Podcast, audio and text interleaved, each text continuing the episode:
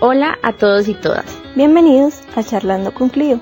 ¿Has pasado tu vida rodeado de música, lectura, comida, baile? Pero, ¿realmente sabes de qué forma te han impactado? ¿Qué te parece si vamos a descubrirlo juntos? Te invita el semillero de psicología educativa. Hola, les habla Andrea Jaramillo, estudiante de psicología. Les damos las gracias por conectarse con nosotros en Charlando con Clio. Hoy hablaremos sobre el desarrollo del pensamiento científico. En esta misión nos, acompañará también Juliana Ramírez, estudiante de psicología, Yamilet Bolaños, docente de psicología y el curso de Escuelas Psicológicas 2. Y tenemos como invitado al profesor Hernán Triana, físico, profesor de electromagnetismo y mecánica de la Universidad ICES. Agradecemos a la producción de Radio Samán, especialmente a Juana Vázquez, Valentina Osorio, y Victoria Rodas, quien nos acompaña hoy. Bueno, hola profe, bienvenido. Aunque ya lo presentamos, quisiéramos que, usted nos contara algo más sobre su vida y trayectoria profesional. Em, empecemos con esta pregunta. ¿Cómo llegó a ser hoy un docente de física pura? Eh, buenos días. Eh, pues yo empecé eh, cuando estaba estudiando física en la universidad en los últimos semestres tuve la oportunidad de, iniciar clases de matemática, empezar a dar clases de matemática en un colegio y desde allí luego terminé el pregrado y continué ya enseñando en la universidad desde entonces hasta hoy. Ok, em, como guía a los estudiantes para que realmente pongan en práctica como guía a los estudiantes para que realmente pongan en práctica su pensamiento lógico, que le da indicios de que los estudiantes están avanzando. Bueno, para que ellos coloquen en, práctica el pensamiento lógico, eh, principalmente eh, eh, hago énfasis en la argumentación, en el razonamiento, en expresar el razonamiento, en transmitir las ideas de manera escrita y de manera oral. Eh, ese, ese mecanismo precisamente es el que me da indicio de a qué nivel está el avance de los estudiantes. ¿Y cuál considera que es el mejor método de aprendizaje del pensamiento formal en niños? El mejor método de aprendizaje en niños para el método formal perdón, para el pensamiento formal, pues ahí yo pensaría que el, es que es difícil para, para decirlo para los niños, imaginármelo para los niños. Tendría y si, si nos piensa, no, nos, perdón, nos comparte más bien como ese desarrollo de cómo se pasa primero de, enseñarle a los niños que están aprendiendo matemática y ya posteriormente em, ese cómo se cambia tal vez ese método para ya enseñarles otras cosas como lo que usted enseña en física. ¿Usted nos podría contar tal vez si existen esas diferencias? Mm, sí, eh, a ver, en, en cuanto a formar a los, a los jóvenes o a estudiantes en matemáticas, pues ahí se requiere de un, de un ejercicio continuo de lectura. Y, pero además de eso, pues el, el, hecho de trabajar con estas estructuras abstractas requiere que uno haga representaciones de ellos y ese, esas representaciones uno las hace mediante pues una heurística en el momento de discutir con ellos. Entonces, el, para la parte del pensamiento matemático, eh, cuando ya se lleva, digamos, al terreno de la física, entonces, digamos, en campos de la física como el electromagnetismo, hay propiedades de la naturaleza que solamente se pueden entender, digamos, de manera profunda o natural mediante algún tipo de operador matemático, mediante algún tipo de entidad cuyas características o propiedades coincidan con esos comportamientos que se observan en la naturaleza. Entonces, el, para pasar de, el pensamiento matemático al pensamiento, digamos, en el contexto de, la física o del electromagnetismo, pues ahí está el apoyo que es el trabajo experimental.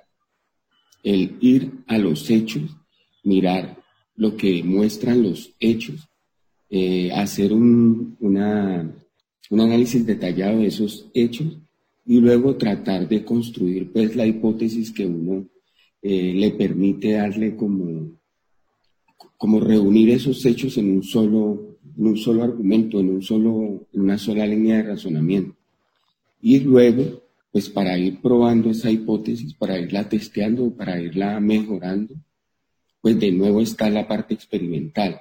Lo que pasa es que, es que cuando se trata de, bueno, el, pensamiento formal, pues todas, estas etapas están presentes.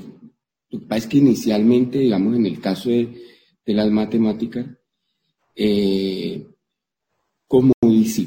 la matemática debe aprenderse como ciencia formal, abstracta.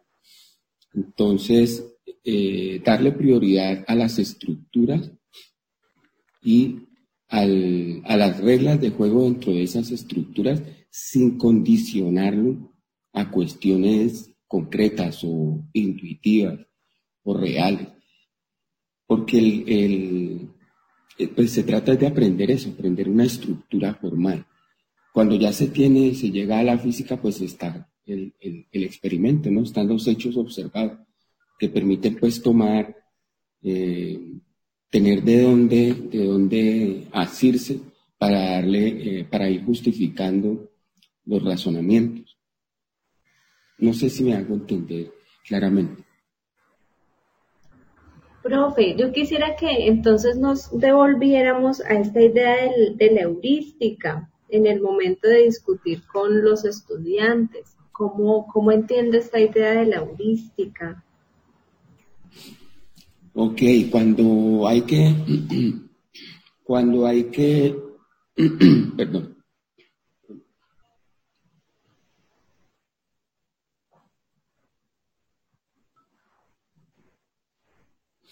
Cuando hay que expresar alguna idea y que no hay como algo que con lo que se pueda relacionar directamente, entonces el, el como hacer algún tipo de esquema o hacer alguna ejemplificación, eh, uno mismo representar lo que está sucediendo, como si, por ejemplo, en el caso de cuestiones que pasan con partículas, asumir uno como el, rol de esa partícula e ir mostrando las cosas que posiblemente están sucediendo con esas partículas.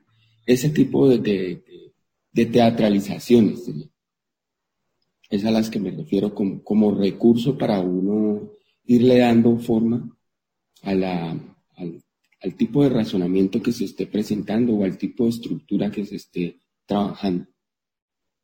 ¿Y tiene algún, algún ejemplo que nos pueda narrar de sus clases en donde se use, en donde usted use esto?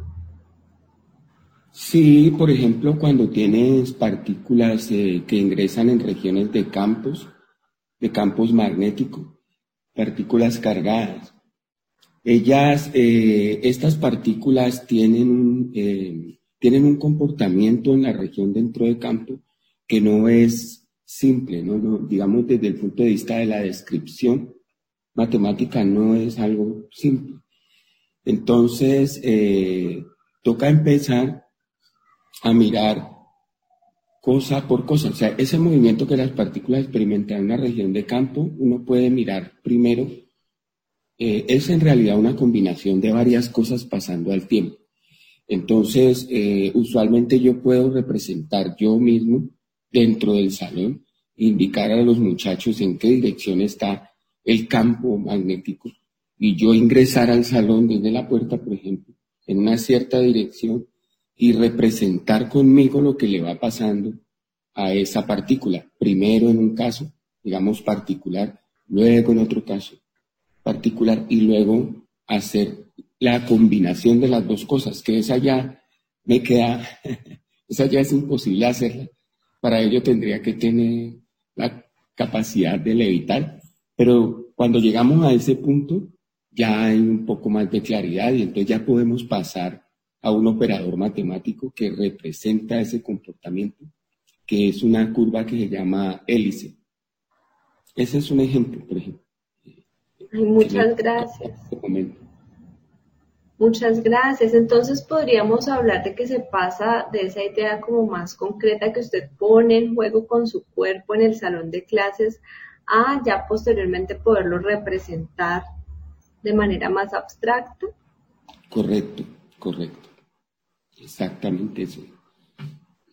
Bueno, hay otras preguntas que queríamos hacer y en ese caso, pues Andrea eh, nos, iba, nos va a colaborar sobre específicamente ese desarrollo del pensamiento científico. Sí, así es. Entonces, para continuar, quisiéramos saber en qué momento o a partir de su experiencia como docente, cómo cree que se desarrolla la inteligencia y si cree que existen eventos determinantes para su desarrollo. Wow, ¿cómo creo que se desarrolla la inteligencia? Eh, yo creo que se, va desarrollando la inteligencia a medida que uno va tomando retos dentro de un campo particular del conocimiento. Entonces, en, el campo, digamos en el, en el contexto de la física, en el contexto de la física uno va aprendiendo teorías, me, me pongo en el lugar de un, de un estudiante así como lo pude hace muchos años y lo experimenté. Entonces, eh, uno está frente a un reto inicial que es entender una teoría, ejemplo, la mecánica. Eh, pero para entender la teoría hay que ir entendiendo poco a poco los elementos de la teoría. Y esos elementos inicialmente son unos enunciados, son unos postulados que pues que hay que aceptarlos para partir desde, desde algún punto y no quedarse en el, en el regresar y regresar y regresar hacia el infinito, sino arrancar en un punto, pero a partir de, de esos postulados, entonces luego vienen unas relaciones y esas relaciones se van haciendo cada vez más desafiantes porque van adquiriendo cada vez un mayor grado de generalidad. Entonces, en la medida en que uno va tratando de entender cada vez eh, planteamientos más generales que contienen a una mayor cantidad de elementos de la teoría y que van teniendo un alcance mayor en cuanto al poder predictivo de la teoría, entonces uno creo que en ese proceso eh, la habilidad, las habilidades cognitivas de uno se van refinando, se van refinando y ese ejercicio va haciendo que cada vez te sea más, eh, no solamente agradable, sino también como más, menos eh, complicado ir accediendo a niveles de, teorización cada vez mayores. De esa forma pienso que, uno va desarrollando la, inteligencia. lo digo en el campo eh, particular de la física, pero supongo que igual en el caso de, las matemáticas puras o en el caso de, el arte o cualquier otra eh, cualquier otro campo de conocimiento, supongo que debe ser un proceso similar. Y creo que en los estudiantes se va dando, porque eh, siempre al final del semestre hago algunas, eh, algunas comparaciones con, las, con la forma en que los muchachos razonaban al comienzo del semestre y con la forma en que presentaban algún tipo de información al comienzo del semestre y se nota bastante la diferencia, se, se nota bastante el, todo lo que avanza y en cierta forma eh, creo que han desarrollado un poco más su inteligencia. Profe, eh, retomando esta idea de esos cambios en esa forma de razonamiento en la universidad, ¿Usted tiene ejemplos que nos pueda brindar de cómo eh, era, o, sea, cómo por ejemplo es al inicio y cómo se da cuenta de que eso cambia al final del semestre? ¿Qué elementos encuentra? Sí, claro. Mira, un ejercicio que hago frecuentemente es que al inicio del semestre eh, pido que hagan algunas, que resuelvan algunas cuestiones y luego le pido a algunos estudiantes que salgan y se la presenten a sus compañeros. Entonces, normalmente ese primer ejercicio, lo que se nota es que hay, hay poca, lo que percibo, que hay poca capacidad de elaborar toda una argumentación, de que hay mucha eh, falencia en cuanto a coherencia, consistencia y completez tanto en el discurso, en lo que están diciendo, como en lo que están consignando en el, en el, en el tablero, porque pues igual siempre son cálculos, entonces hay, son razonamientos que hay que transmitirlos, pero que hay que irlos sustentando con unos cálculos. Y ese primer ese primer ejercicio, como les digo, eh, prácticamente lo que colocan en el tablero, y yo tomo fotos, ¿no? Y las guardo. Yo les digo, les, les, pongo frente al ejercicio a los demás, les digo, bueno, supongamos que alguien ahora ingresa al salón. ¿Ustedes creen que mirando la forma en que está organizada la información en el tablero, la persona al menos podría entender o hacerse una idea de qué se habló. Y claro, llegamos a la conclusión de que definitivamente no, porque hay una cosa que es, está totalmente desarticulada. Y al final del semestre, al final del semestre ya hemos, pues, hemos estado haciendo ese tipo de ejercicio, pero ya no, digamos, para, para, para que se den cuenta de la, de la falencia, sino que ya lo, lo hacemos es parte del trabajo. O sea, parte del trabajo en, en, en las asignaturas que trabajo, va dirigido hacia eso, hacia eh, no solamente entender las teorías las, eh, que estamos trabajando, sino también aprender a, poder transmitir información. Porque pues como son estudiantes de ciencias o ingeniería, pues a nivel profesional van a tener a su cargo personas o van a estar en proyectos de investigación. Entonces, es muy importante que se formen y que tengan esa competencia para transmitir información de manera clara, precisa.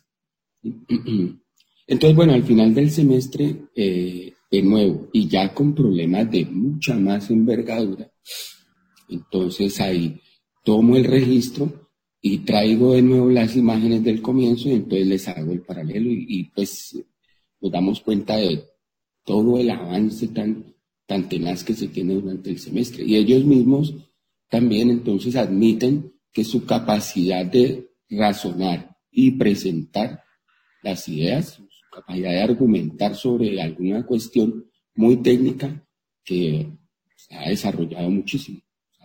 ese ejemplo que te puedo contar. Ese es uno. Y el otro es en cuanto a los documentos escritos, en cuanto a escribir documentos acerca de un problema en particular o algún desarrollo en particular. Esa es otra manera en la que me doy cuenta del avance. Vale, profe, tenemos eh, también una pregunta relacionada con esto que usted relataba ahora como agradable y es cómo lograr que ese aprendizaje que usted eh, propicia en esa aula sea, sea vivido de manera agradable por sus estudiantes. Ok, esa, esa parte es mi favorita de los cursos. Eh, es que en, mi caso, por ejemplo, yo me, yo me emociono bastante con, el curso que estoy dando. Cuando es el curso de electromagnetismo, pues es mi campo de investigación. He trabajado en ese campo por muchos años. he hecho aportes en ese campo. Eh, entonces, cada vez que, que, voy a clase o que vamos a hacer alguna actividad, vamos a desarrollar alguna actividad, estoy muy entusiasmado, estoy bastante entusiasmado. Y estoy pues así como, como transmitiendo también a ellos como esa, como esa, esa, esa fascinación, como bueno, vamos a, vamos a encontrar esto y lo que vamos a hacer, pues es algo que no es sencillo, es algo que es muy importante, es algo que en la naturaleza es central. Esa, esa, eso por un lado. Eh, le pongo, eh, estoy, soy el que, el que más entusiasmado está cada que vamos a, contar un problema, un tema, una situación, una discusión. Y entonces eh, trato de que lo, lo que se plantea entonces involucre cuestiones muy actuales, que involucre cuestiones de nivel en la ciencia y en la tecnología actual. Entonces, que, vean que mi entusiasmo no es simplemente por, digamos, hacer un, causar un efecto dramático, sino porque efectivamente estamos trabajando con cosas que son muy importantes y que son muy, pero muy interesantes y que son también muy potentes. Son bastante potentes. Perfecto. Y para precisar más el tema, considera que es importante un pensamiento más lógico y abstracto, pues para la solución de problemas en diferentes campos, no solo el de su experticia. Sí, sí.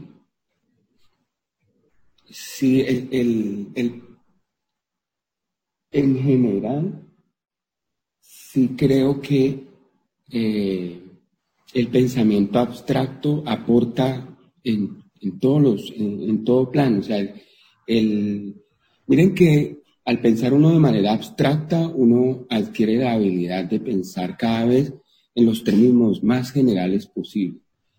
Entonces siempre su razonamiento y siempre su posición frente a problemas o situaciones va a ser tratando de mirarlos desde lo más arriba posible, desde donde pueda haber la mayor cantidad de factores que están involucrados y donde pueda tener como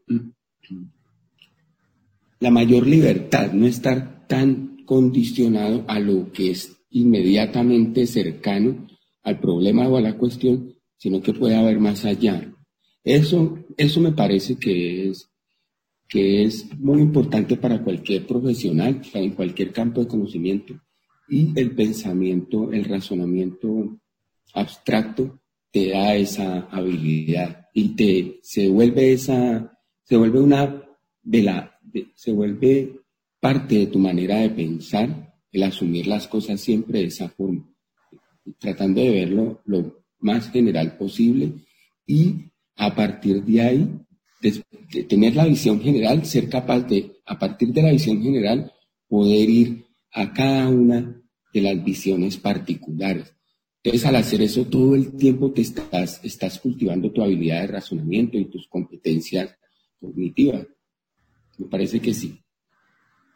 Profe, nos parece muy interesante escuchar esto porque eh, no se relaciona con la temática que estamos planteando en el curso y es como eh, desde Piaget ese, esa idea de ese pensamiento formal nos permite eh, visualizar mundos posibles, ir más allá de lo que usted plantea, de, esa, de eso concreto, pues, hasta posibilidades más allá que no solamente se quedan en el terreno de, las ciencias, como les llaman, puras, sino que va en, otros aspectos.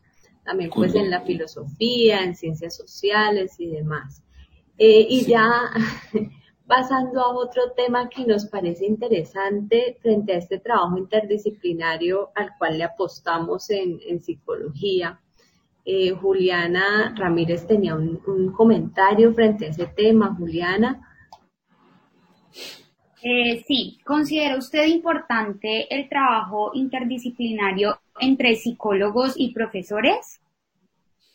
Sí, claro, sí, sí, me parece muy importante, porque como, pues como ustedes se darán cuenta, uno, por ejemplo, en el caso mío, y pues sé que en el caso de muchos colegas también, que son matemáticos o somos físicos, nosotros llegamos a la docencia porque nos gusta nuestra disciplina y nos gusta transmitirla. Y, Y pues eh, casi que nuestra herramienta de trabajo es el, el método experimental, por decirlo así.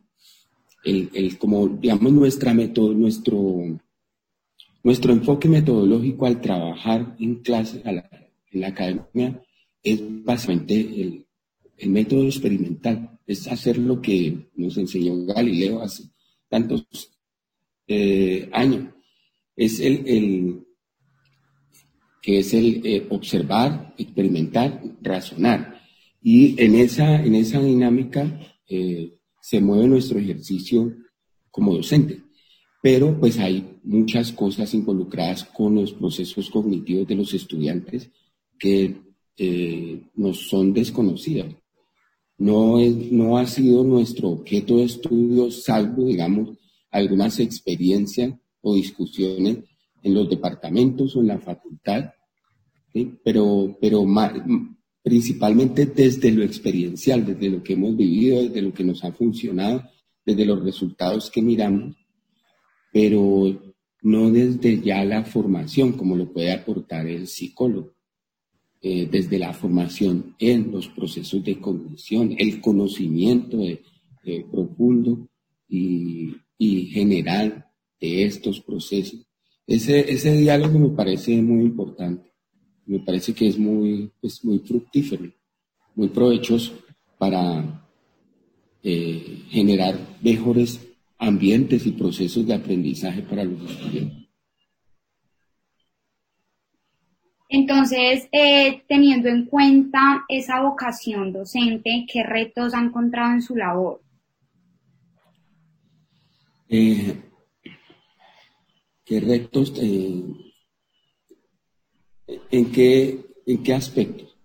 Por ejemplo, profe, usted nos, pues nos comentaba que esa parte de la motivación por ese aprendizaje a los estudiantes era central eh, pero muchas veces encontramos que, no existe tal motivación. Por ejemplo, desde psicología, pues es un aspecto en el cual uno podría llegar a apoyar en ese trabajo, pero en el ámbito universitario, eh, ¿ha encontrado retos de ese tipo? ¿Cómo, ¿Cómo se ha enfrentado a ellos? Sí, tienes razón. Ese es un, es un reto importante, el de la motivación porque como bien dices, para mí es, es central en el trabajo académico. Para mí es, es como eh, la base sobre la cual trabajo, el que haya entusiasmo por aprender. Eh, yo creo que ahí, entre los retos está el hecho de, pues como lo mencioné hace un momento, el hecho de que en el ejercicio de la docencia, y pues lo digo en el caso de, las ciencias exactas que, en el que trabajo, eh, se vea, se involucre eh, los aspectos actuales de la ciencia. No solamente se vean eh, las cuestiones de contenido rígidos, sino que en esos contenidos, aunque estén un poco apartados de muchas realidades actuales, eh, encontrar la manera de conectarlos para que se vea que definitivamente el, el, trabajo o el aprender o el estudiar una asignatura en ciencia te brinda una cantidad de elementos que no solamente se quedan en lo técnico, sino que van más allá, van más allá porque van a lo personal también, van a la manera de ver el mundo, a lo filosófico. Entonces, el, hacer ver, ese sería un reto, ¿no? Como eh, hacer que en los cursos, las personas que toman cursos de ciencias exactas, eh, perciban que es un curso que no solamente te forma en aspectos técnicos, sino que también es un curso que te forma en lo personal y que te va a aportar en cuanto a ser sensible en cuanto a valorar cuestiones como, por ejemplo, el medio ambiente, el equilibrio de, los ecosistemas, eh, cuestiones como el calentamiento global, problemáticas ambientales, problemáticas incluso sociales generadas también del desarrollo de la civilización y de la sociedad. Ese es como la idea que tengo de, un reto para la, en cuanto a la motivación, el hacer que se vea que hay mucho más que física en un curso de electromagnetismo, por ejemplo, que estás involucrando prácticamente eh, muchos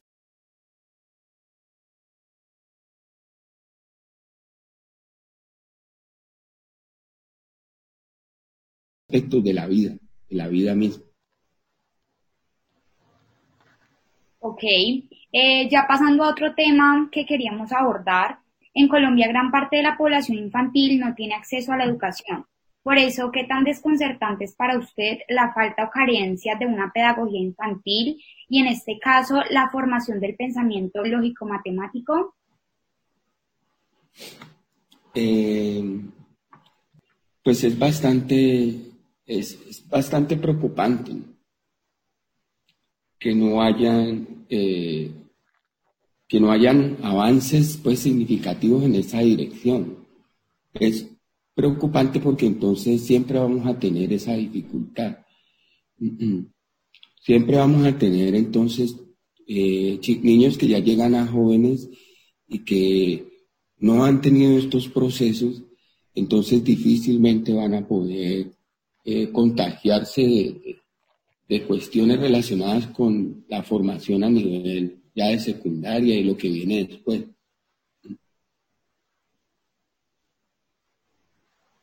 Profe, y en relación con ello, ¿cómo logras ver esto de pronto en el aula o no se ve en el aula ya universitaria? Sí, eh, realmente sí, sí se ve en la universidad que mm, ah, hay, hay, una cuestión que percibo y es que en la, eh, no sé si, si, si esté bien que lo, pues, no sé si tenga que ver, pero es una cuestión que yo percibo con, con los jóvenes cuando llegan a la universidad en cuanto a la formación que traen. Me parece que traen una formación que es como muy enciclopédica. Han pasado por muchas cosas, como por muchas materias, pero de todas han conocido como muy poco. Y entre ellas precisamente están la física, las matemáticas. Me parece que hay mucho, muchos, muchos, muchos aspectos que estudian y entonces queda muy difícil que al menos se lleven la, el sabor de alguna de estas disciplinas. Para, con, esto con miras a lo de llegar a valorar el tomar un curso de alguna ciencia exacta o el tomar un curso de humanidades para los que están en, en, humanidad. esa, esa parte tiene que ver con lo que me, con lo que me, con lo que mencionas y entonces se ve esa falencia que hay inicialmente y luego se pasa por esta etapa que te digo en la que hay una preocupación por un conocimiento enciclopédico, un montón de cosas y, el poco, la poca sensación de cercanía con cada disciplina, eso hace que el asunto, que se llegue a la universidad con, ese, con carencias como cuáles, como las que te mencionaba. Dificultad para escribir un documento, para expresar ideas, dificultad para entender un problema, un concepto o un argumento, un razonamiento desde una lectura. Una, eh, se evidencia una dependencia de la explicación oral. Hay una, hay una falta de, capacidad para ir a un documento y entenderlo y hacerse una idea o, sentar una posición frente a ese documento sin que haya un acompañamiento oral.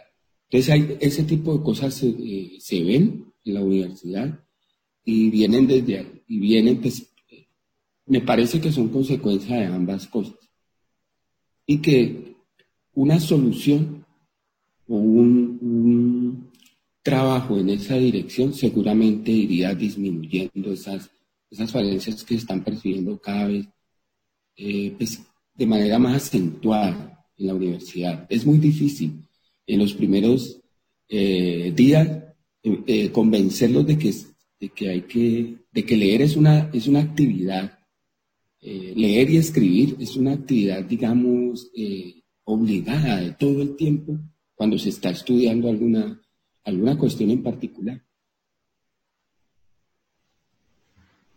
Listo, profe, perfecto. Entonces, teniendo en cuenta la anterior pregunta, eh, ¿qué estrategias usa usted para nivelar el conocimiento de sus estudiantes?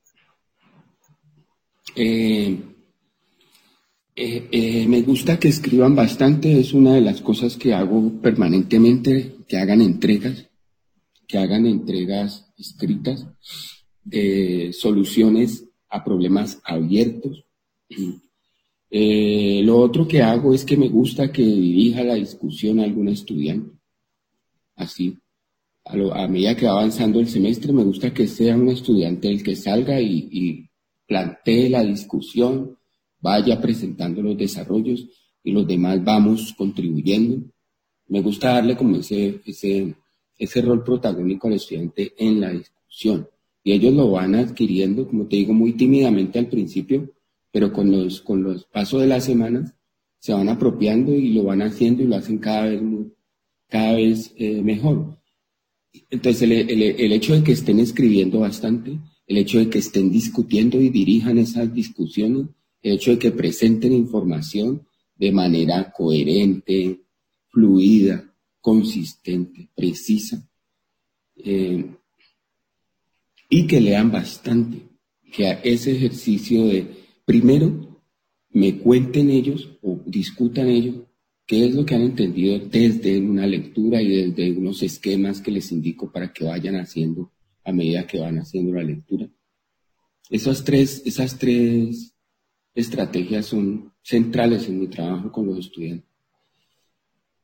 El que lean bastante, el que escriban bastante y el que discutan y presenten información. Ok, profe, ¿hay algo adicional que quieras compartir durante esta entrevista? Pues mm, darles las gracias por la invitación y por, por este momento, este rato tan agradable en el que me, me hicieron reflexionar sobre cosas tan interesantes y que disfruto tanto. Bueno, profe, esto ha sido todo por hoy. Una charla muy enriquecedora sobre pensamiento científico en el niño. Le agradecemos a Hernán Triana por su participación el día de hoy y a ustedes por acompañarnos. Los invitamos el próximo jueves de 6 a 6 y 45 de la tarde y a nuestros, a nuestros siguientes programas que continuará en esta temática. Además, los invitamos a quedar sintonizados con el siguiente programa afinidades selectivas.